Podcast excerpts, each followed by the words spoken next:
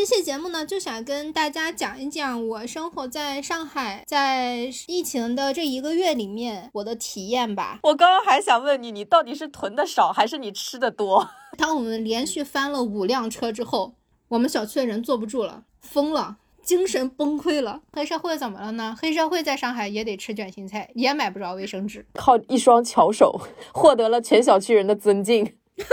我现在在小区里面叫鲁王。像我们经常在网上冲浪的，其实我们会难受，会那个，是因为我们其实什么都做不了。我甚至可以理解那句话，叫“天将降大任于斯人也，必先饿其体肤”。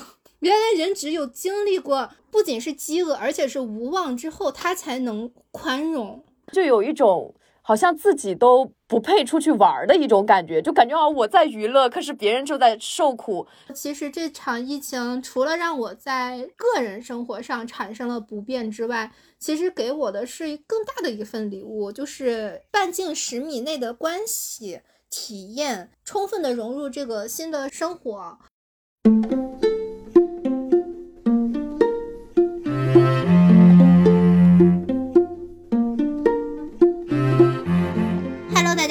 欢迎大家收听二零四零书店 FM，我是元音，我是玄机，我们是一档游走在阅读与生活之间的节目，旨在用价值与美重建有意义的生活。每年市面上有两百零四万种书籍在销售，我们在其中千里挑一，对我们生活有帮助、引发思考的好书，希望能让这些书来构成我们一生的阅读计划。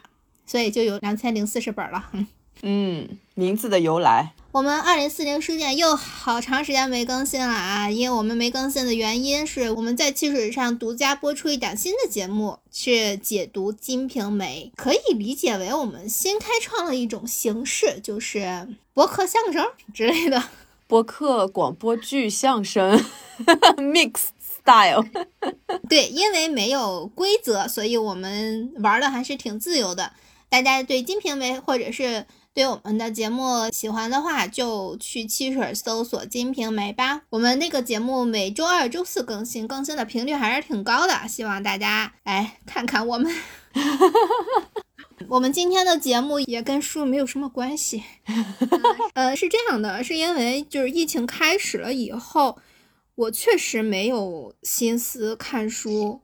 虽然我还是有看书的意愿，但是真的没有那个能力了，因为我每天都沉醉于抢菜，这除了吃饭之外，所有的事情我都感到了一些漠不关心。包括前段时间我们出了一本大家都说很好看的新书，叫《养育内心的小孩》，玄机也很喜欢，玄机还去发了微博什么的。对。但是我听到这个名字就忽然非常排斥，我就觉得说什么内心的小孩别矫情了，快闭嘴吧，先让我这个身体上的成人吃饱饭再说。包括在疫情期间，我跟玄机还参加了一个冥想的训练营，我赢到第五天的时候，我就再也赢不动了。我就觉得说，我不想再关心我的精神健康了。我只要我不抑郁、不愤怒、不焦虑，我就觉得自己已经非常非常健康了。我根本不想让我的自我再更进一步，或者再成长什么的。会忽然觉得这些东西怎么都那么多余，根本都没有我吃饭这件事情重要。还真的是，可能这种精神类的问题，很多程度上它还还是一种富贵病。像我们以前说的那个拜伦式的忧郁，就是得有一定的物质基础才能得这种病。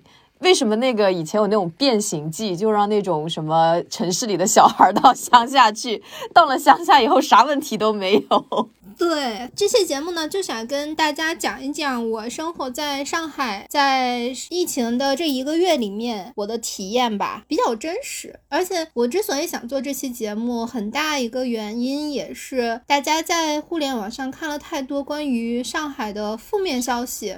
我们在这里面就先不去探讨那里面的真真假假，因为我所在的地方还算是比较太平，而且有些东西我们也说不清楚。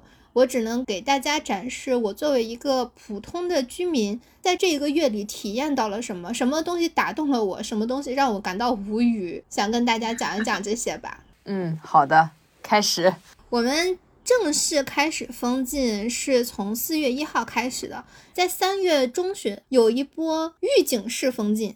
就是封了个一周，因为那一周是特别特别突然开始的，没有什么准备，但是还能点外卖什么的吧，就没有特别当回事儿。因为毕竟大家已经在二零二零年在北京的时候已经经历过一次封锁了，所以觉得说只要还能点外卖，只要还能拿快递，其实封在家里也行，就当放假了。家里也没有老板安装的监控。对，就坦白讲，第一周的时候心情非常美好。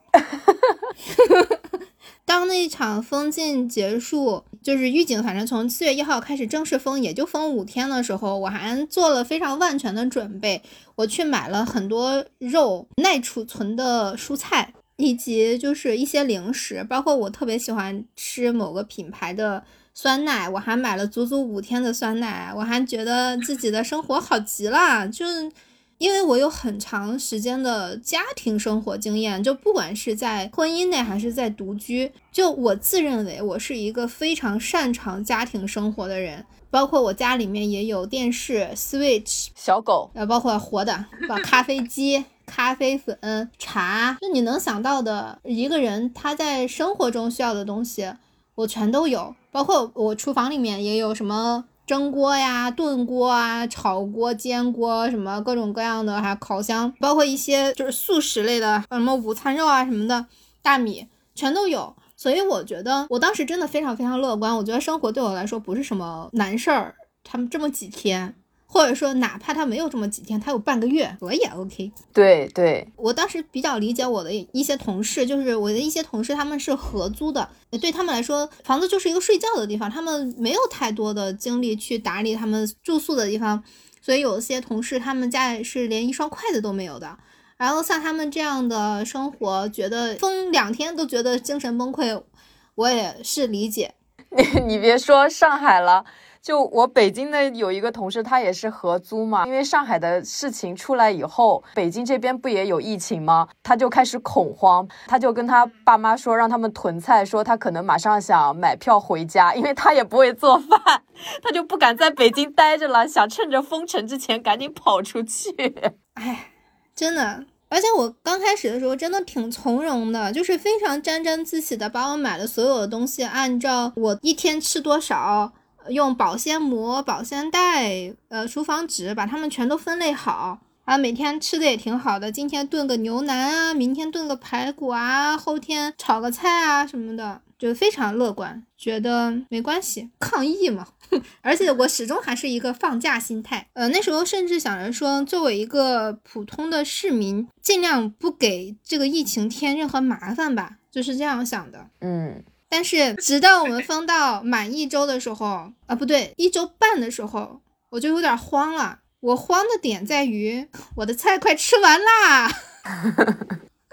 我们封第二天的时候就发了一波物资，那波物资是很好，真的很好，有虾，有鸡腿，还有一些蔬菜。那个时候我还跟邻居说，我说我们才封五天，哎，竟然就发物资啊！我说政府还挺好的。然后我邻居说，你真的好天真。他说起码十四天，对，而且你那个虾就是看着品质就特别好，非常的昂贵。对对对，我还查了一下那个虾的价格，我们当时那个礼包应该就算是成本价也要一百块钱左右呢。嗯。一周半的时候，我发现你我家的冰箱已经就剩一个灯泡了。天呐，我还真不知道，因为从你们那边开始短暂封禁的时候，你是那个吹哨人，你知道吗？你是我们部门群里的吹哨人，就一直在叫大家囤物资、囤物资。我就一直觉得你应该是把所有东西，其实就是准备的非常的充分，所以就没有对你产生过多的担心，就觉得你就算是比如说开始慌、开始抢东西的时候，冰箱里面至少应该。还够好几天吃的，我不知道你竟然还只剩一个灯泡了。是这样的，因为我新租的这个房子，它很它的冰箱很小哦，就是这个冰箱的这个大小是我用过的冰箱里面最小的。因为我发现在上海，其实正常的生活是不需要冰箱的。冰箱里面正常来说，你像我来上海的头两个月，我的冰箱的用处就是放一两袋速冻水饺，冷藏那一层只是放几个鸡蛋和酸奶，其他的东西都可以现买现吃。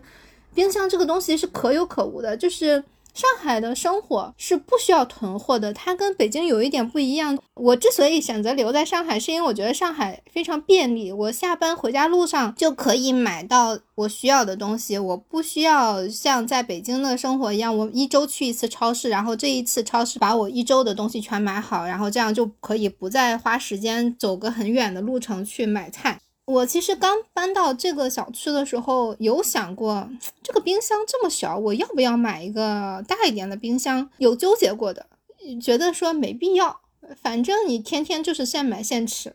对，而且上海的其实说实话，就是在这个事情之前，上海它真的物资很丰富，东西特别新鲜。我去年去上海的时候，我就真的觉得餐厅里面那些东西的食材都比北京要新鲜很多。对，是的，就太便利了，便利到让人忘了你本身的生活的节奏。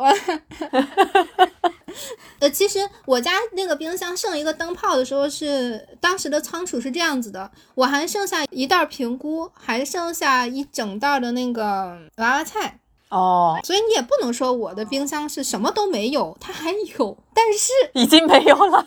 以你的胃口，一顿就没了。我刚刚还想问你，你到底是囤的少还是你吃的多？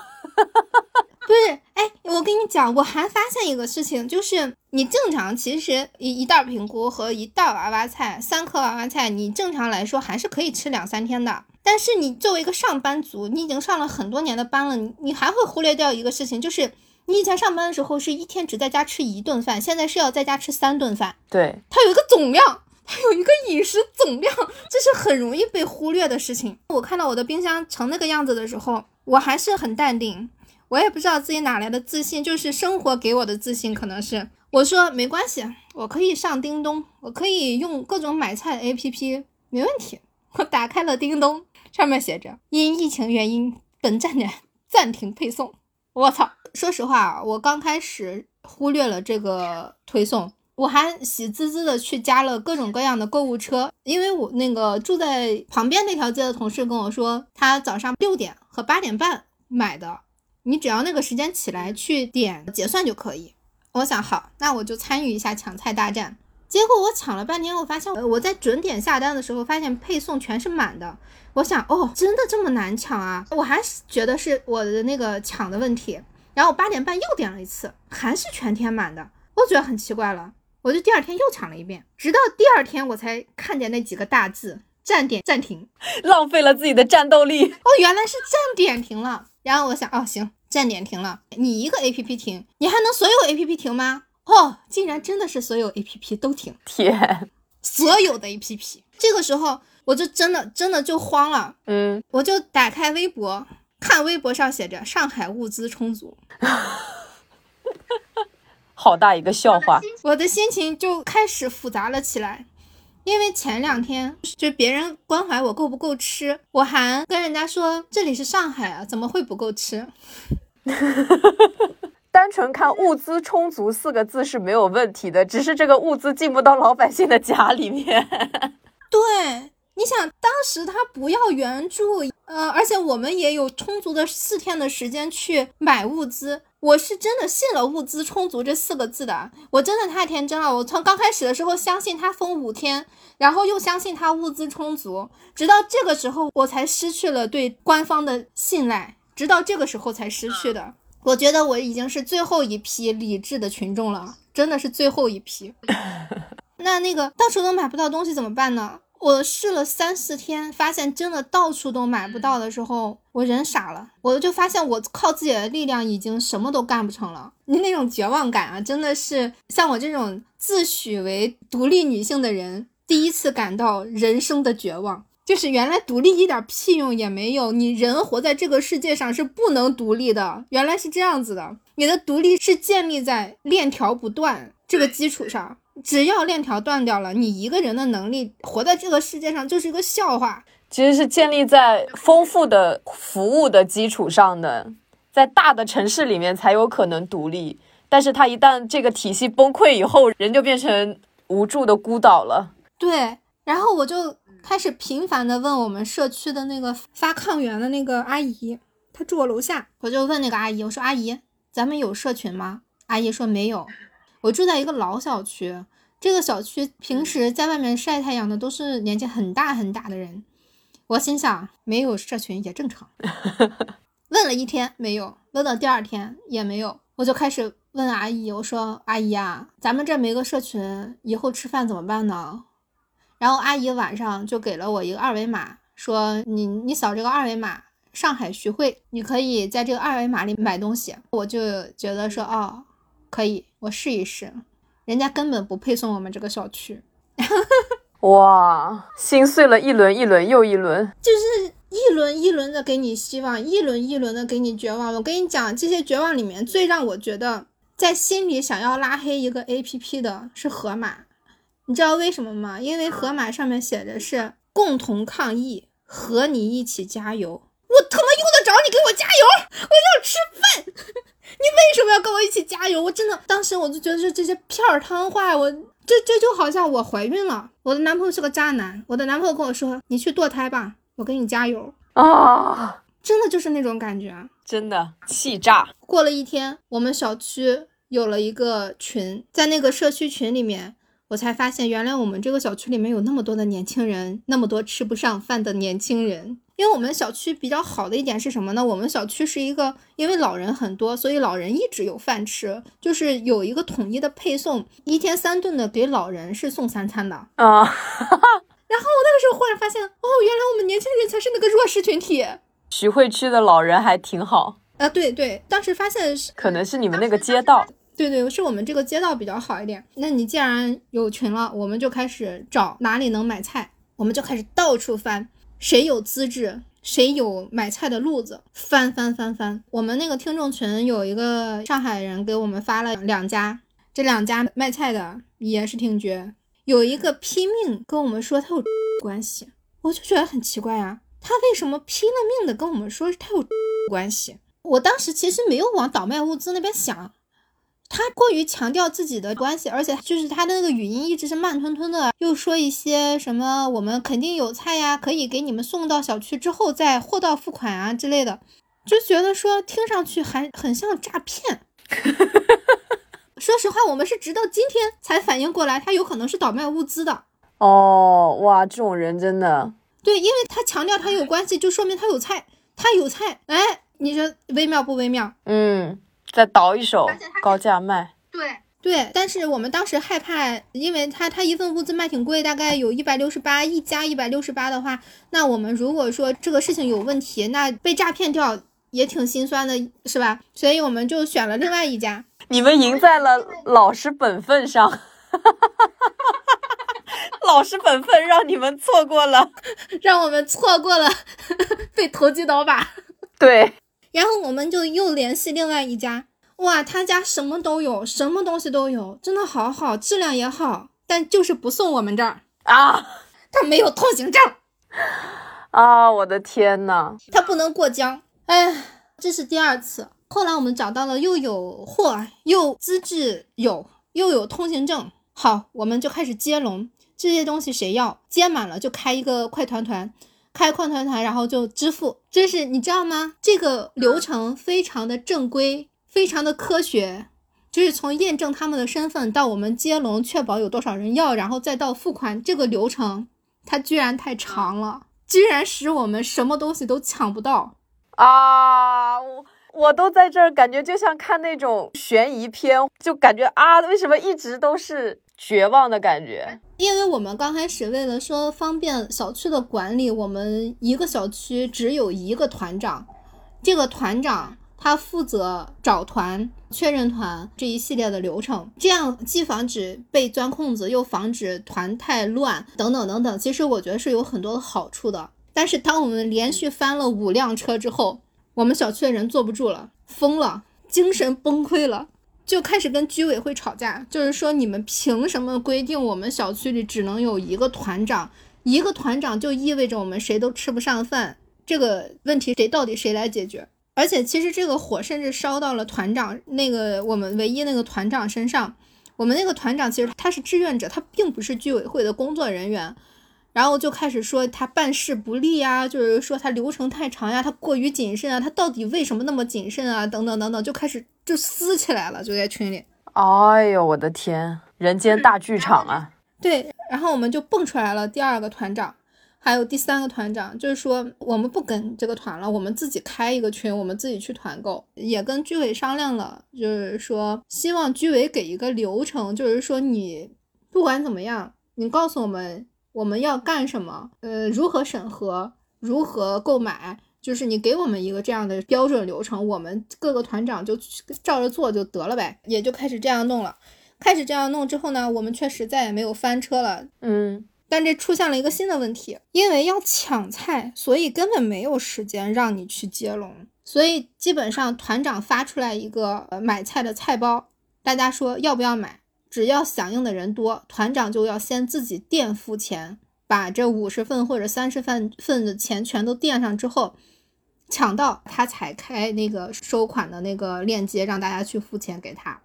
哦，哇，天呐，竟然是这样的一个操作，那这需要团长就跟大家之间非常的信任，所以就就真有那种脸皮厚的，接了龙之后不给钱，靠。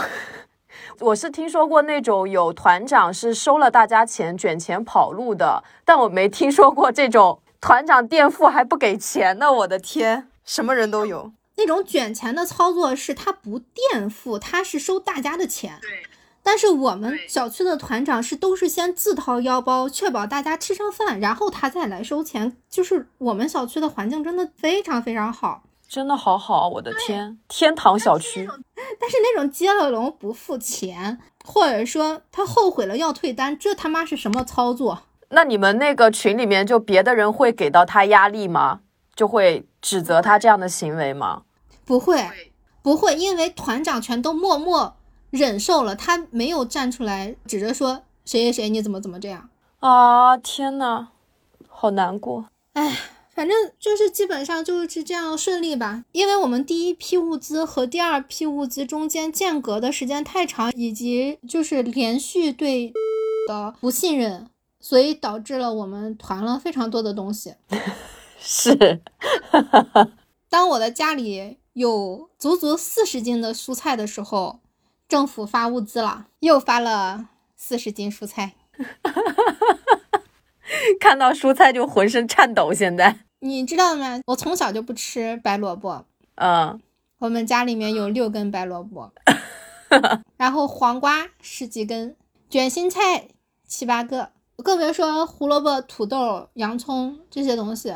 哦，扛放的，对。你知道吗？我们买东西的时候，我们买团的时候呀，团长其实很贴心的帮我们挑选了每个团，它里面的具体的菜是不一样的。但是他们到手之后都是一样的，你笑的好残忍，为什么会这样？就有的吃就不错了，这个意思就是，对吧？所以当我们收到这些菜的那个同质性过强的时候，我们整个小区的人幡然醒悟一件事情，就是我们有可能买到了物资。哦，哎呀，对，还有这个问题。其实我们也不想。太多的阴谋论，但是怎么就长得跟物资这么像呢？对，这个东西就是不好说啊。对了，忘了说，我还有一百二十个蛋哦，我还有一百二十个鸡蛋。当我们收到自己团购的东西到了一半的时候，呃，我们有几个住户就开始在群里面问我们为什么不发物资？我们是可以自救，但是凭什么没有物资？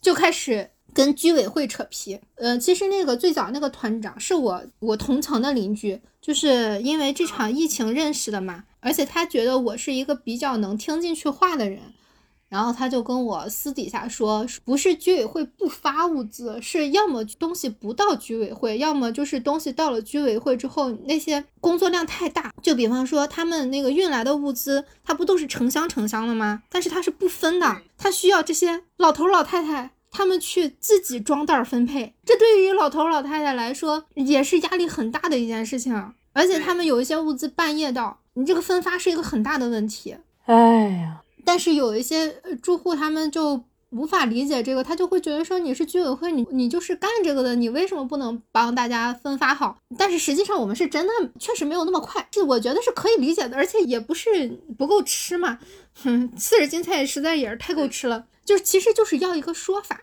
嗯，而且哎，我觉得是因为。就是不知道是不是我的一个个人的看法，我觉得上海的居委会好像基本上都是年纪比较大的那些人，他们很多就上海的人才都没有再往这种基层的里面去，而更多的是去搞金融啊、开店啊，或者是搞文化呀。这个体制就造成了居委会里面确实没有足够的人手，确实做不到那么大的工作量。如果没有志愿者的话，就完全搞不定。对呀，而且我们小区的志愿者也都是居委会本身的人的孩子哦。而且我们这一片的这个居委，他管的社区其实挺多的，不光我们社区。而且我之前去办门禁卡的时候，他们的年纪确实对他们来说压力挺大的。对，因为我在北京，我遇到过很多我的同龄人，有一些他们好像刚开始毕业以后实习就是去街道啊。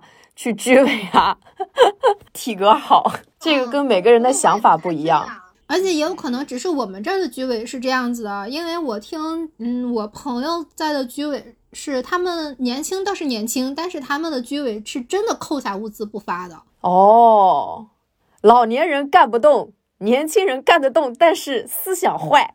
哎，有有这样的情况，有这样的情况，对对对对，个别情况，个别情况，肯定不是所有。嗯，就不管个别不个别，反正我能看见的只有我这个半径十米内的东西了。我真的超出我们小区，对我来说现在都是外面的世界，啥也不知道。对，就反正就是从我自己的朋友圈来看，也是我们小区的日子算是过得很好的，说不定我们也才是那个个例。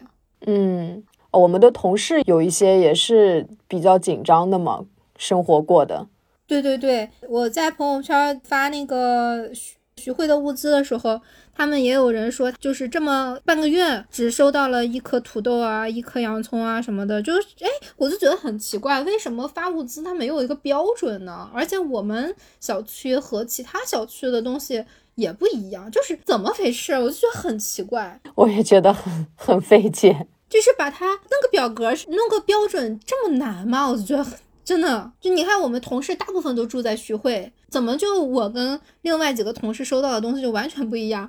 我不是洋葱非常非常多吗？然后我另外一个同事就说一颗洋葱也没有，好寂寞，就分配的极其不均衡。这次非常好的体现了，就是这个物资就是旱的旱死，涝的涝死，真的。对。我反正发到现在，我同小区的同事说，他绝对不允许任何胡萝卜和卷心菜再进他的家门了。哦，对，我还听说你们物资已经充分到，就是在小区有一个专门可以让大家公开领物资的地方，就是把你不要的放在那儿，然后别人可以去取，是吗？对，对，我们在小区里面开了一个单一品种的免费菜市场。这个也挺好的，你可以把你的那几根大白萝卜就都放到那儿。有人爱吃白萝卜的，我早就放在那儿了。我就特别爱吃白萝卜，白萝卜炖肉特别好吃，我觉得。我晒在阳台上的白萝卜干，我都没有把它拿进来，就是任它在那风中风干。萝卜干也很好吃。对我们不是日子开始变好了吗？我们日子开始变好了之后，大家就开始有闲情逸致去聊一些跟吃饭无关的事情了。嗯，所以我其实不太好说疫情这件事情它是灾难还是一个转折，因为我觉得疫情让我有一种回到小时候的感觉。哦，对对对，这一个点上面来说，其实就还蛮有收获的。对我刚刚搬到这个小区的时候，我不也是刚刚来上海吗？我觉得这个地方对我来说好陌生，就我不知道怎么去融入它。我也有想过，你想我已经是一个不太擅长去融入新环境的一个性格了，该如何进入这个城市，对我来说可能也是有一个壁垒。对，是，尤其是你看，我现在目前在上海唯一的朋友是同事，而且还不是我们部门的。我之所以能跟他成为朋友，是因为我们已经在线上沟通过两年。好慢热。对，就想想不到如何认识别人。但是现在这一波疫情，我们小区的人得有三十户，我都认识。而且因为还要小区里面一起遛狗啊什么的，跟阿姨的关系也很好。而且我们小区经常会出一些非常好笑的事情，就是让人觉得好像不需要上网，你只要在生活中。我的体验是什么？就是现在掐了我互联网也没没什么事儿，没关系。那天我不是问你，我说你们那个社区的群里面，大家是不是都被你的机智幽默所打动？然后你告诉我说不是，因为你的邻居都比你还要好玩，讲的段子还要逗，我就震惊了，我就想这是个什么小区？对，你知道吗？就是，呃，我第一次对这个小区产生一种，哎，原来活人是这样的感觉，是。是因为我们第一次团菜的时候人数不够，就是只有四十五个人，但是第一批团购要是五十份起送。然后我们二楼的一个爷爷，反正看着挺老的，他发了一条说马上就要五十了，大家冲鸭，是那个鸭子的鸭，大家冲鸭。哎，我当时就啊，我说啊，现在就是互联网进入生活了。那种感觉，老年人比我们网络用语学的还快。对，而且他们的表情包也不是那样的，也不是那种，反而是年轻人会听我说谢谢你。啊，这个歌，这个歌我不行，我难受。对，我想想还有什么搞笑的事情啊？比方说，我们不是有一次在小区群里面就是吵架嘛，就是吵那个团购的架。等大家就差不多熄火的时候，那个冲鸭爷爷又出来说：“老中医表示晚上不要生气，十一点之前睡觉之类之类，对身体好之类的，就很总结性的让大家都下了台。哇，就是比较轻松、比较幽默，然后又是调解的一个状态，情商真高。对对对。”而且还有特别有意思的，就比方说，就是还是那一场吵架里面，我们有一个志愿者，他不知道是语文没学好还是怎么着，就是他反正他当时发了一段让人有会误解的言论，就大概是类似于呃说高价团这件事情。我们当时对于所有的团长都是那种非常感谢的状态嘛，毕竟人家都是贴钱在做这件事情，所以当当他的话看上去是在。Diss 团长的时候，大家都在跳起来骂他，然后我就仔细看了看他的那个话，我就说他想表达的可能是我们的团长不容易，高价团应该是误会之类的，他其实想说这个，但是他没表达清楚，我就帮他解释了一下，我说他想表达的是这个意思，但是他语文没学好，所以他的话不仔细看可能就会看错，然后他就说是是是是那个意思。然后他就说：“我小学没毕业，所以就可能让大家引起误会了，大家才明白啊，就才结束了争吵。”我就说嘛，可以说一下，这就是搞文化的好处，就是把能把大家都误解的话都看出他到底要说啥意思。翻译工，对对对，中译中，中译中，中译中，对。第二天下去我去遛狗，我也没有多想，我以为这事儿就过去了。结果我下去之后，我就遇到了他。我都没有对上号，说实话，他跟我说，他说谢谢你昨天为我说话，帮我说话。然后我心想，你这是咋对上号的呢？就是我就惊了，我就说，哦，我说哦，你就是那个语文没学好的。然后他说是，就很有意思，就是这个人他既在网上，你们在通过互联网交流，但是他又在你的楼下，又在你的生活中，而且他是在当面向你表达感谢，他还是进入到你的现实生活里面了。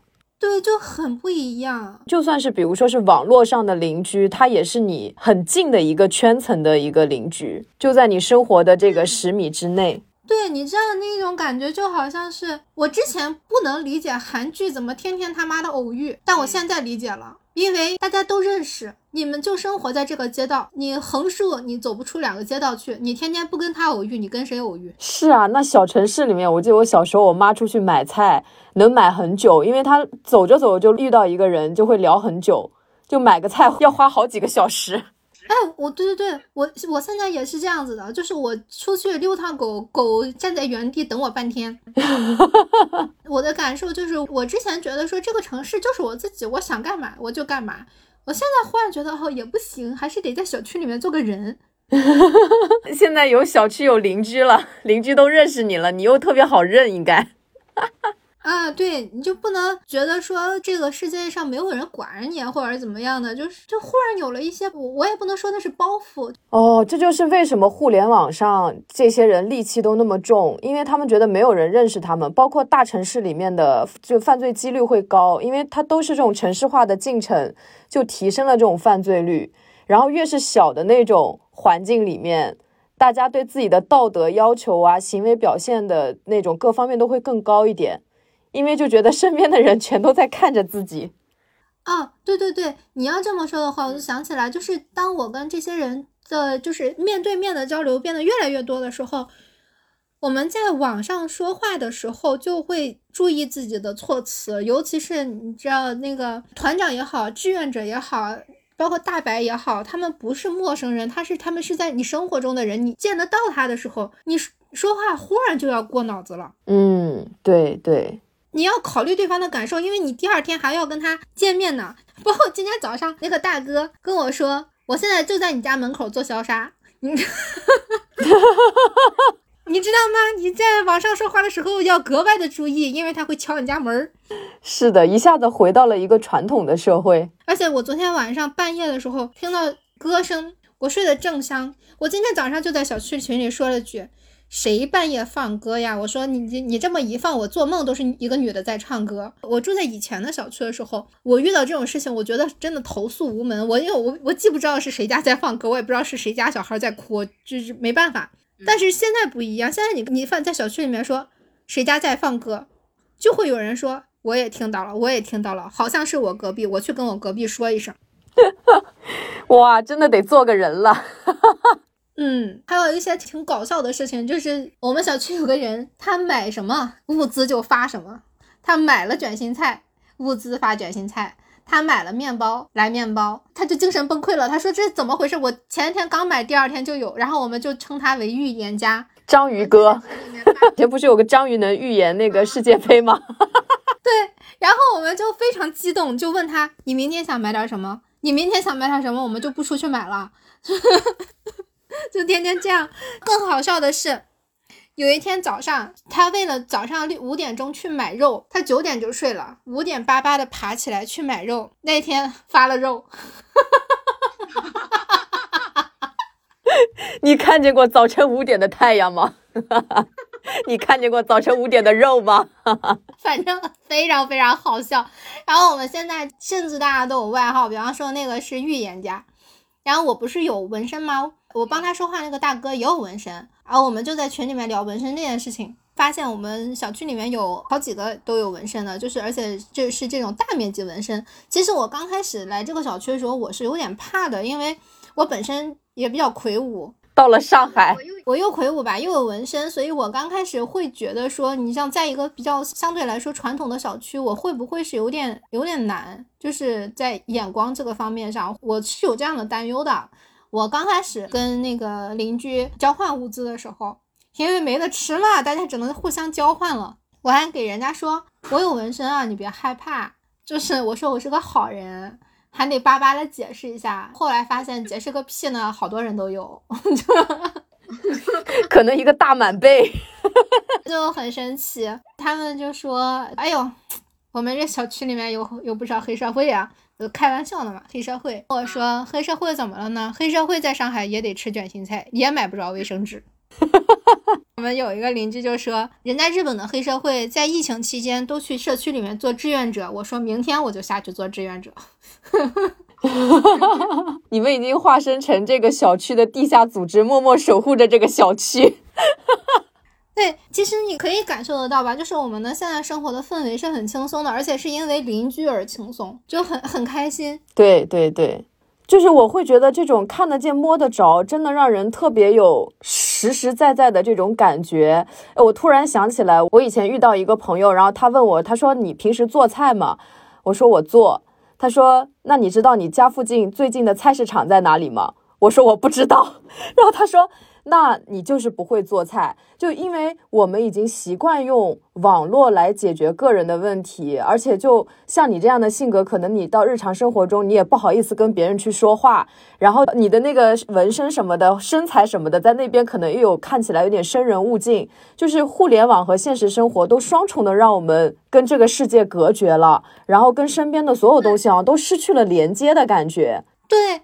但是现在完全不一样哎！现在真的让我觉得好开心，嗯，就是比方说我们那个早上起来一睁眼，打开小区群，我现在其他群都不不愿意看，因为我太喜欢看小区群了。就是我们小区群里面会分享今天哪个超市开门啦，那个超市里面有卖什么，哪个商店今天不要去啦，今天它不开门啊，就是大家都在同步这些非常跟你相关的信息。我之前其实很想出去买雪糕。但是我又觉得说自己买雪糕有点寂寞，因为这条路非常长，就是到雪糕那个地儿，想周边又都拉着警戒线，就有点鼓不起勇气来。这要是平时的话，不就是开个外卖软件就下个单吗？我就吐槽说，我说哎，一个人懒得弄。就有邻居跟我说，要不我跟你一块儿去，就一块儿溜达溜达呗。我就觉得哇，好好哦，就不是一个人，你干什么你都能找到人的感觉。对，哎呀，真好，啊，是呢。而且我发现哦，我们重回邻里关系的时候，跟我们小的时候的邻里关系还有一点不一样，就是我们现在已经习惯了界限感，对不对？所以你在重回邻里关系的时候，这个邻里关系它是有界限的，让你舒服的那种邻里关系了。比方说。昨天我们那个邻居跟约我说，你要不要去超市，咱俩一块儿去。我当时已经洗好澡了，我想躺床上看书，然后我就跟他说，不行，我是临时约困难户，我们明天再去可以吗？我说我现在准备躺在床上看书了。如果是我小时候，我我的邻居可能跟我说，看什么看，赶紧起来走，你就得不得不跟他去了，是不是？但是现在他听了这话之后，他就说好的，OK，明天我们就约了今天。对，包括我不是帮邻居做饭吗？而且做了多余的东西，比方说卤了蛋呀，做了咸菜呀，我也会跟比较熟的邻居，我就给他送过去。我给他送过去，不会像我们小时候那样，哎呀这么客气，然后互相推搡啊之类的，这没有这个环节，也没有说我给了 A 这个东西，他也不会说当时回馈给我什么东西，这个好可怕。而是说过几天他买什么的时候想起来，哎，我可以顺便帮你这个忙。就他也会帮我买，或者是给我带，或者是投喂我什么东西，不是那种虚假的客气。就是二零二二年版本的邻里关系。我们为什么喜欢看那个《请回答一九八八》？就是因为我们会觉得那个时代的那种邻里关系都非常的美好。现在就有感觉，就是加上了一定的界限感，但是邻居之间的关系又非常的亲，就还挺好的。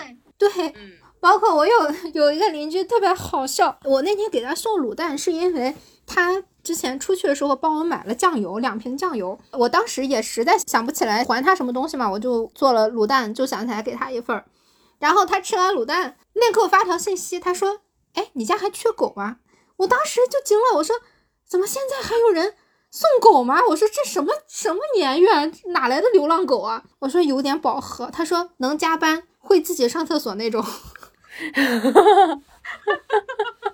非常非常好笑一女孩，我们两个就开始商量，就是说，你看我自己做一顿饭，我其实会剩好多。我如果再去吃这个剩饭呢，我就觉得有点恶心。尤其是两天吃了三顿地三鲜之后，他又喜欢吃我做的饭。他说的，他可以把他的菜给我，然后我做了之后，我们两个就分享嘛。其实这是一个双赢的一个事情，就谁也别占谁的便宜，但是谁也不会说是委屈到谁，这样的都很舒服。这个我也可以的，我也喜欢吃你做的饭。对，然后包括我上次也是，上次有一个邻居他给了我一袋那个咖啡，然后另外一个邻居他有那个韭菜，然后我就做了韭菜盒子还给了他们，都是各取所需。哇，我觉得你你就是这个小区的宝贝，能够巧妙的帮大家解决大家所有的物资问题。对，我还帮我们那个团牛肉的团长把他家的那个牛肉给卤了，就都是互相帮忙。对。靠一双巧手，获得了全小区人的尊敬。我现在在小区里面叫卤王，真的真的，我我光看你发图片就觉得，哎呀，那个那个卤蛋一定很好吃，一百二十个我吃它六十个。你们现在还进入了一种非常质朴的以物易物的阶段，确实感觉好像回到了一种很单纯、很美好的状态。对，而且有的时候就是，如果真的没物可易的话，比方说我有个邻居，他需要卫生纸，我有多的卫生纸，我会把我的多的卫生纸给他，但是他会给我钱。我觉得这个距离真的让人很舒服，就是因为如果是换成我们小时候的话，小时候邻居就拿走我的卫生纸了，因为你不好意思跟他要钱，你明白吗？但这个可能也是跟上海的这种人文风情也是比较有关系的。他们就是有点比较属于那种不会说过分客气啊，或者是那种他们就是比较属于亲兄弟明算账，该算清楚的我们要算清楚，该帮忙的我也不会吝惜帮你。对，就是我觉得很。呃，这个体验非常非常好，让我对上海这个城市的印象真的很好，真的让我觉得说，其实这场疫情除了让我在个人生活上产生了不便之外，其实给我的是更大的一份礼物，就是半径十米内的关系体验，充分的融入这个新的生活，包括我觉得这些都是工业社会很难的东西了。对。我是现在在北京，也到北京以后是体验不到这种生活的。但是我每次回到我家的时候，那边还维持着很质朴的原始状态。就因为我们家跟我叔叔伯伯什么的都住的特别特别近，我到现在竟然还可以端着我的晚饭跑到我阿姨家去蹭菜吃，就那种感觉确实很好。我们小的时候不就会端着饭碗到处跑，然后去吃别人家的菜吗？对，而且你知道吗？我还有一个非常跟以前不一样的想法，就是我以前想到要买房子，我就会想要，哎，我要去看楼盘，我我要去看这个楼它装修的怎么样，这个性价比怎么怎么样。但是我现在的逻辑完全不一样了，就是如果有钱的话，我会愿意买我现在的小区，尽管它是八八年还是八七年的房子，非常老破小中的老破小，但是我是因为熟悉这个街道，我熟悉这个小区的人。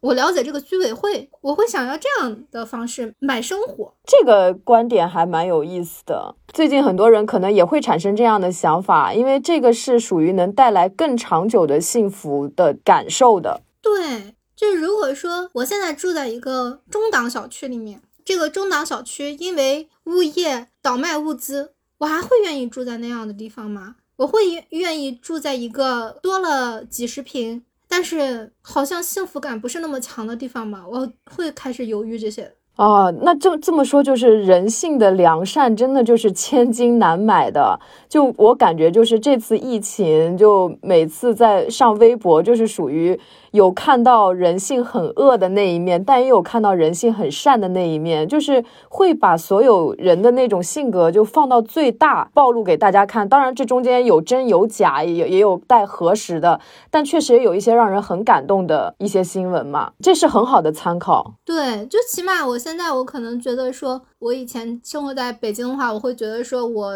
租房也好，买房也好，我都会觉得说，我看这个楼怎么样。包括以前我还想过，我在这个小区住几年，我就我或者住个一两年，我就换一个呃看上去更洋气一点的小区之类的，哪怕离公司远一点。但我现在不这么想了，我现在就想等这个房子到期了之后，我就在这个小区里面找个大点的房子。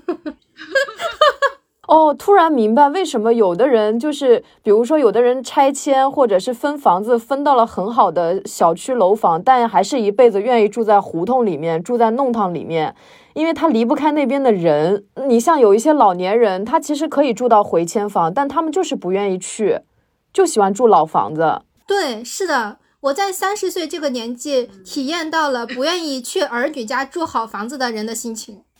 哈哈哈，胡同老人，哦，我现在是个弄堂老人，弄堂鲁王，呃，包括今天早上还有一个邻居跟我说，你什么时候来遛狗啊？其实如果按照我在北京的生活习惯，就是我想遛的时候就遛。但是今天那个邻居跟我说，小区里的阿姨都想你的狗了，你怎么还不来？哎呀，这个感觉是挺好的。现在我也有一种感觉，就是。我已经很少有机会跟突如其来的去跟陌生人说话，或者陌生人对我说话了。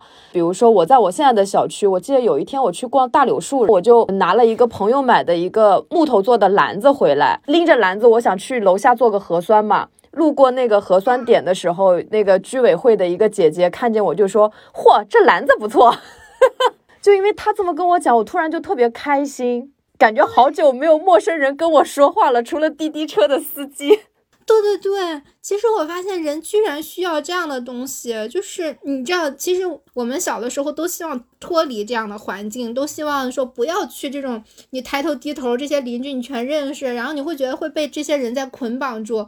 我现在才发现，这种捆绑是真的，只要界限感好一点，这种捆绑是很珍贵的。对对，真的是。包括那天我下楼下去拿那个京东的快递，但是我真的买太久了，我根本不知道是什么东西，我就在那里说，我自言自语了一句，我说这什么东西啊？我旁边那个叔叔就说，你怎么能连自己买的是什么都不知道呢？这过得可太马虎了。然后我当时就有一种啊被长辈教训了的感觉，但是不是那种冒犯你的那种教训，就是他不是让你觉得生气的那种，而是你知道他其实是希望你细心一点。对，而且有点调侃的那种。对他会希望你珍惜一点自己的来之不易的人民币，而且他也没有继续说，他就说了这么一句，我说就说好的好的，我说我以后一定要看好自己的订单界面，他也就乐呵呵的就走了。包括一些什么叔叔阿姨啊，他们也会说，哎，你的小狗会不会握手呀？我说不会，我说。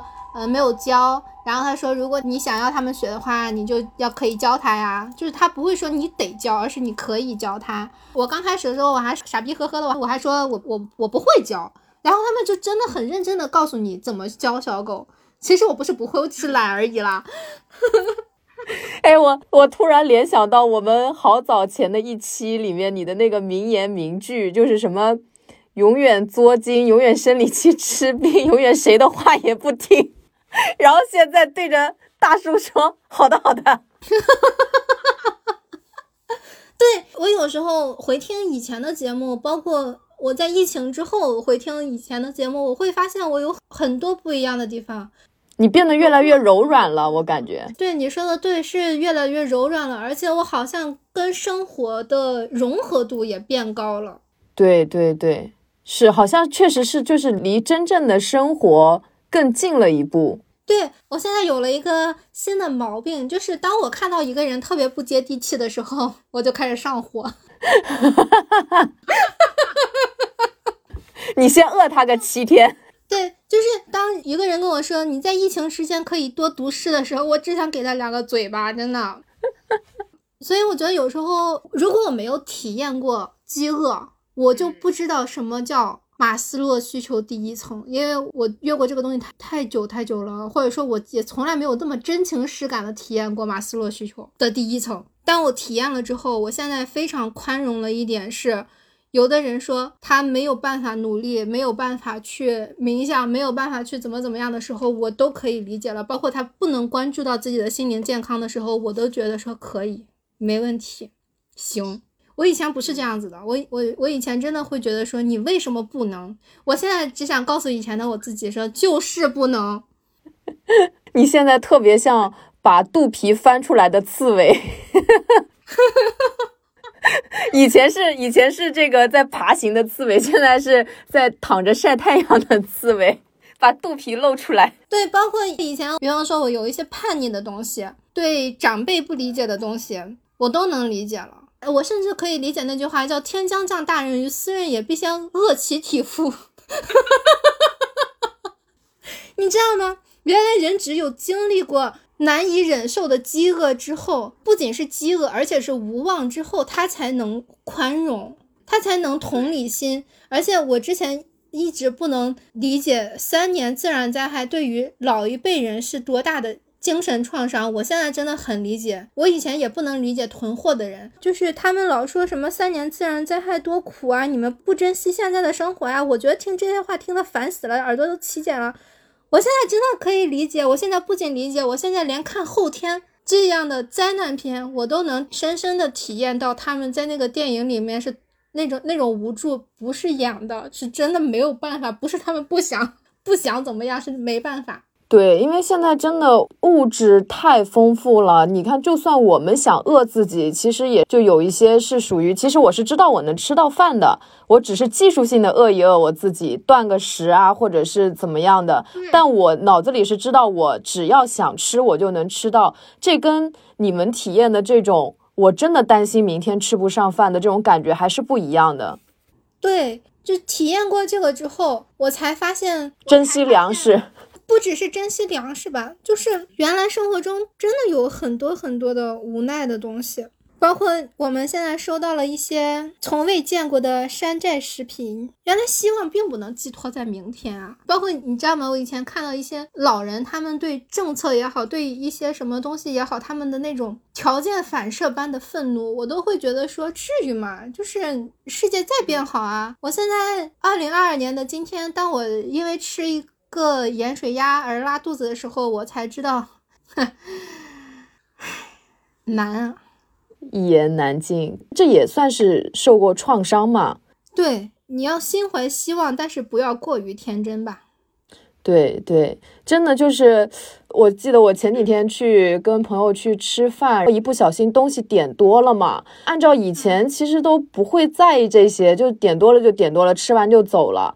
但是当时我内心就会觉得特别愧疚，我就一想到 上海的情况，再想到自己对就食物是如此的浪费和随意，就产生了一种愧疚感。当时就一边吃，然后把剩下的还打包，才会觉得说。对这个东西是有发自内心的一种尊重和尊敬的。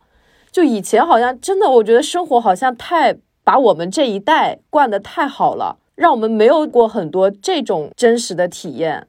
其实我只是在就有点像类似替代性创伤，或者是说我在好像在替代你们上海的人在体验一样，但是好像也给了我很多的教训。我感觉是。现在也在家里囤了很多吃的。我以前是不喜欢冰箱里面储存东西的，就断舍离。对，嗯，对对，你连方便面都没有，你。我的冰箱永远是干干净净，只有面膜。对，真的，我我这次真的是对很多人他们的很多反应都理解了。上小学的时候，我们老师总说你们八零后是非常幸福的一代。我没有体验的，我没有感觉的，包括我也是觉得说韭菜照着这么一代人割个不停，幸福在哪里？这件事情之后，我才知道，其实我们真的是拥有的太多，已经拥有到习以为常，所以我们才会去追溯更多我们没有拥有的东西，而且因为我们拥有的太多，而不能对别人有理解。呃，比方说这两天我如果再看到有人说自己的生活不够好。就萌生出了那些长辈的感受，就是你们现在生活很好了，可以吗？我对长辈还多了一些新的理解，就是他们的过来人不是白白过来的，他们可能有些话说不清楚，他们没有办法表达的让你能接受。对，但是他们是真切的有那些体验的，他们是真的羡慕你现在的生活，而且他们确实没办法给你更多。反正其实我觉得我们是真的在物质上已经非常非常的饱和了，因为饱和而不懂得珍惜。以前就觉得跟老一辈啊，或者是就在网上的一些人啊，就觉得有代沟，彼此都不理解，觉得他们非常的固执。但现在也是，其实是能理解到他们的一些心情和境况，对，也能理解他们的思路了。我能理解他们的思路的一个原因是。咱们小时候不都说不要吃咸菜嘛，就是吃咸菜对身体不好。但是老一辈人他们是很喜欢吃咸菜，很喜欢腌咸菜的。当我不得不拿着这些东西去腌咸菜的时候，我才明白他们为什么要腌咸菜，因为没有的吃。唉，是，而且这样能存的时间非常久。对，不光是酒哎，而且我觉得是咸菜原来是最美味的东西啊。对对，那个时候哪来那么多调味啊？有的没的，有咸菜吃都不错了。就你可选的品种没有，你的厨房里面就那四大金刚，而且他们你又不忍心让他们烂掉，因为今天让他们烂掉了，你又不知道下一波物资什么时候来。你现在让他们烂掉了，你过个一个星期你没得吃怎么办呢？你就只能把它们全都变成咸菜，而且你除了这些咸菜之外，你没有别的东西可以吃啊。咸菜和大米饭。怎么说呢？就是虽然现在大家就普遍性的，哎呀，可能情绪上面都很难过或者什么的，但是我反而会有一点点期待。上海就是之后的一个发展和改变，我还觉得上海人民还是挺可爱的，因为看到有一些新闻里面就说那个很好的物资都被处理掉了，或者是说就是有局部发烂啊什么的，然后好多那种上海市民就在下面留言，呃，把皮削一削还可以吃，这个东西卷心菜外面包一包还是可以吃的，不要浪费。就觉得大家非常的乐观，有一种苦中作乐的一种很顽强的精神在里面。对，而且之前大家不都诟病上海是一个冷漠的城市，是一个高冷的城市，是一个高不可攀的地方吗？但是我发现这个疫情之后，也许起码在上海的人是可以真切的感受到这是一个充满人情味的地方，或者说它让上海变得有人情味了。而且大家也发现了上海的可爱，他们不是那么矫情的，他们也是可以过苦日子的，真的。而且我会觉得，比如说我现在在有限的一些资源里面，然后我拿这些资源还希望让生活过得比较美好，我觉得这样的人本身就是很有能量的。对对对，哎，你你这么一说，还真的是，就是大家的生命力特别旺盛。其实，在现在这种状态下，你是一种吃苦的心态。也是过每一天的，你每天苦哈哈的吃咸菜腌咸菜，苦哈哈的做这个做那个，也真的是可以过下去的，也就那样。但是你想，我们这么苦的情况下，大家为什么说我们还想着要去买可乐，要去买雪糕，要团咖啡？这些是生活的必需品吗？你猛一听，你都会觉得说这些不是必需品，但是他们是生活的调味品，这恰恰他们。这些这些存在，包括那些搞笑的段子、搞笑的图片，他们恰恰是在反映在上海的这些人的他们的苦中作乐，他们的顽强，他们在精神上的不服输。对对，真的是，而且因为这个，我也。好像某种程度上，我体会到了经历过苦难孕育出来的一种幽默，它真的非常非常的具有感染力和生命力，而它非常的生动和鲜活，就那种感觉。对对，哎，我自我还有一个体验，就是我忽然觉得。上海跟我印象中的上海完全不一样，就你还记得我当初是多么排斥来上海吗？是，可以回听到我们之前的节目，被划分到上海的时候，那叫一个，而且我们两个是一起在那儿排斥，说我们俩是纯纯的北方人，然后你说你什么从从小到大就没踏过黄河以南还是什么？对对，我记得当时我的那个排斥简直就简直了。我现在才知道，人真的要要有体验，没有体验不要。哎，我们节目太有意思了，我们节目就是一个打脸打脸节目，每每一期都很真实，然后每一期都有更新的打脸在等着我。而且我现在觉得说，真的是，就是上上海，就让我觉得，我觉得我做了一个正确的决定。就是上海刚开始给人的印象，就是感觉它是坚不可摧，然后美艳不可方物的一种感觉。但是真的就是相处下来，又会觉得他内在的有很多丰富的情感，很细腻的一些经历。对他完全不粗糙，他有太多恰到好处的东西，能屈能伸的东西，而且他也不懒散，他很积极。开始跟邻居熟起来，是因为我的那个团菜的那个名字。上面默认写了二零四零书店，然后我们就有一个邻居看了那个团菜的那个名单之后说，哎，我们小区还有二零四零的人呢，就说，哎，你知道二零四零书店呀？说我经常早上起来去大富贵买早餐的时候，会在你们店门口看一看，呃，这真的很很奇怪的感觉，你知道吗？就是你的生活里本来没有人，但是实那只是因为你看不见，实际上有很多人。哦，哎，这这个很有画面感，都像泡泡一样冒出来了。对。然后就是那个冲压大爷就回了一句：“吴阳小区有秀才。” 也是因为这件事情，我才被同事发现，我才知道我跟同事住一个小区。我们两个就半夜联系上，在小区里面见了面，他给我送了零食，这才是我做那个物资交换的开始。哎呀，这很妙，一环一环扣一环的感觉。你回头去看，就会觉得一切都好巧啊。对。而且当时我非常非常想认识四楼的一个人，因为他家的大门上贴着个八卦阵，我对他太好奇了，我太想知道怎么回事了。他就是那个经常去二零四零书店的，我们就因为这个认识了。有一天，我终于忍不住问他，我说你到底为什么门上贴着八卦阵？然后他就跟我说，因为庚子年的时候，他那一层死了两个人，两只猫。然后我说哦。这是我能听的吗？这是可以告诉我的吗？然后我就回家搜了一下庚子年是二零二零年，我就心想啊，那你这个八卦阵质量不好啊，都有点掉色了。我还以为是好多好多年前。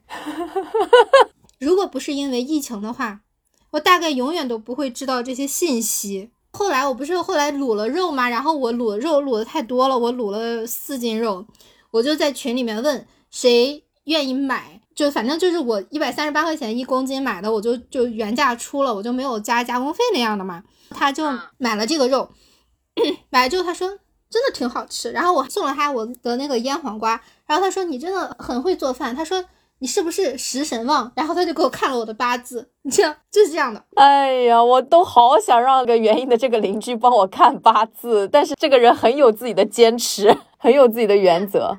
对，而且通过群里面的群聊，我才发现老年人他是有很多自己的想法和诉求的，你知道吗？就是在我们的生活中，老年人是一个空缺的群体，我们并不了解他们，我们也没有什么跟他对话的机会，好像被放在了社会的隐形面，就其实没有多少人去关注过他们。对，但实际上他们很可爱。就比方说，昨天我们下楼拿那个物资，有一个大白就问我们的那个楼长说。你要不要记一下名？楼长说不用啊，每个人我都认识了。妙，都是鲜活的，因为我们也会老去嘛，他们也是从年轻的时候过来的，谁还没年轻过？对，真的，反正我对邻居的分享就到这了。就是综上所述的一个多小时，就是我对这次疫情的见闻感想，呃，和虽然挺水的一期节目，但是希望能大家能听一听跟。微博不太一样的声音吧？你们最主要是全是阴性，这个真的是很幸运的一件事情。是的，由于太幸运了，现在都不敢出家门，解封了也不敢出，只去当过人肉快递给我们的同事送东西。对我们的同事也是他妈的挺逗，就是我们同事，嗯，当时我解封了，就就可以出门了，呃，要帮扶自己的同事。我当时我们行政给我打电话说，我们那个同事过得好惨，他家没有肉吃，好久没看见肉了。我说，可是我也不知道去哪里给他买肉。他说，你有火腿肠吗？就火腿肠也行。我就觉得天啊，我们同事要完了，我就主动联系那个同事，我说你缺什么，我我可以尽量给你弄。他说我要葱姜鸡蛋。我说，除了鸡蛋，你觉得哪一个算是刚需，值得我冒生命危险给你送一送？第二天，他可能觉得这些刚需太不刚需了，他就跟我说有没有烟和咖啡。我由于太理解对于烟和咖啡的需求，我觉得这比葱姜蒜重要多了，我就去给他买了送。这样对，对于那种老烟民，一天抽一包烟的人来说，他突然这样，确实其实是完全身体是受不了的，有可能。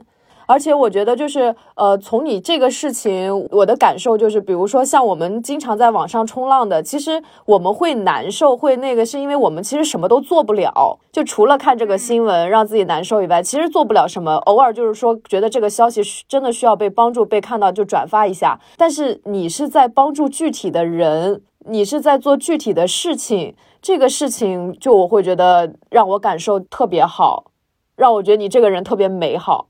哇哦，真的啊！因为有的人他可能会拒绝啊，就觉得我们小区都是阴性，出去万一有什么风险，怎么怎么样，他可能就不会愿意去帮忙。但是他会在网上去冲浪，去呼吁，去去愤慨，说这个世界怎么了？有的是这样的人。哦，这样对，但我觉得你是很不一样的，你是会愿意去做具体的一些事情，比如你会卤很多蛋。送给周围的邻居啊，然后去给同事送烟呐、酒啊这些的，我觉得这是一个非常实际的一个帮助，就特别好。我就是因为卤蛋卤的时间太长了，没有时间上网，我都没有看到什么负面信息。然后像我们这种人，就就像我这样的，因为我觉得我好像真的就是我，我做不了什么。我们现在发快递也发不到你们那里去，我们就只能冲浪，冲浪就把自己冲的就很难受，就有一种好像自己都不配出去玩的一种感觉，就感觉啊我在娱乐，可是别人就在受苦，就产生了很多心理的一些错位，导致会产生一些不快乐的情绪。但这种情绪远远没有说我去帮助一个人化解的快啊。对对，这挺想跟大家说一声啊，就是像璇玑这种情况，在我的朋友中发生太多太多了，就是你们都比我们身在上海的人痛苦，就是 我们身在上海的人在努力快乐、努力坚强、努力拿着一些。非常微微小的东西去试图让自己感到开心，包括我们现在连买个面包都感恩戴德什么，就就感觉自己哇幸福到爆炸了。但是墙外的人真的是觉得自己自己在这个时候开心是羞耻的，没必要，真的没必要。你们没有办法替我们生活，我们也在努力的生活。就是大家看到一些呃新闻的时候，比方说变质肉啊，或者说是物资的问题，大家可以转发，就是这样的转发确实能帮到我们。就是因为我真的不想再吃到变质的东西了，这我们也需要被看到在这些方面。但是其他的新闻我确实不能分辨是真假，我只能说在在吃饭这个方面确实这这很。真的是很大的冲击，你知道吗？我第一次吃到猪的咪咪，我真的是 有点害怕。我从来没有看见过，真的，我也是因为这次刷新了我的认知。我不是看到那个新闻的话，我都不知道那是猪的咪咪，我还想这是什么地方？猪长了个青春痘。对对对，但除此之外呢，大家就是自己该怎么生活怎么生活，还是要把重心放在自己的生活上，就是这样的举举手之劳很好。但是你们的生活也很重要。好的，好的，我知道了。真的，而且说实话，你们在这样的时候，尤其是我很多时间在看你的微博，因为我我的主首页关注的人比较少。就是你的微博嘻嘻哈哈的时候，我也能感受到开心，我能感受到解压。但是当你也因为上海的事情发一些不太开心的压力的时候，也能反过来被我共情到。因为你不怎么冲浪，就只能看到我的微博，我还让你被迫冲了个浪。对对对，所以在这个时候。我的朋友圈的人，如果能发很多开心的东西，让我看到世界在正常的运转，然后你们有很多自己的乐子，你们依旧保持有趣，对我来说就已经是很大的帮助了，就是已经是很多很大的心理安慰了。好的，哎呀，但是我真的觉得上海的春天特别的美好，我其实是发自内心的特别希望这个事情赶紧能过去的，因为我真的太想看上海的街拍了。我现在小红书上关注的那些人，他们都发不出上海的街拍。哎，你可以鼓动鼓动他们在家里拍家庭穿搭，那个感觉还是不一样。就上海它那种梧桐区的那种美好，我觉得就是能给不在上海的人也带来一种视觉上面的一种享受。对上海的人真的很有活力，把自己打扮的漂漂亮亮的，去喝个咖啡啊，吃个 brunch 啊什么的，我觉得真的很好。好，希望疫情快点过去，我也好想出去人间冲浪呀。对你现在是不是已经饿得很瘦了？没有没有，因为在疫情期间跟我平时的饮食结构不一样，导致我吃了大量的米饭。哎，只能说我从来没有天天运动过，现在在疫情期间实现了。我这一百二十八块钱的 Keep 的年卡没白交，以前都是白白充钱。挺好，挺好，期待一个辣妹鲁王的出现。那么今天的节目就到这里，感谢大家收听，希望大家在听众群里面也可以跟我们分享更多有意思的事情。拜拜拜。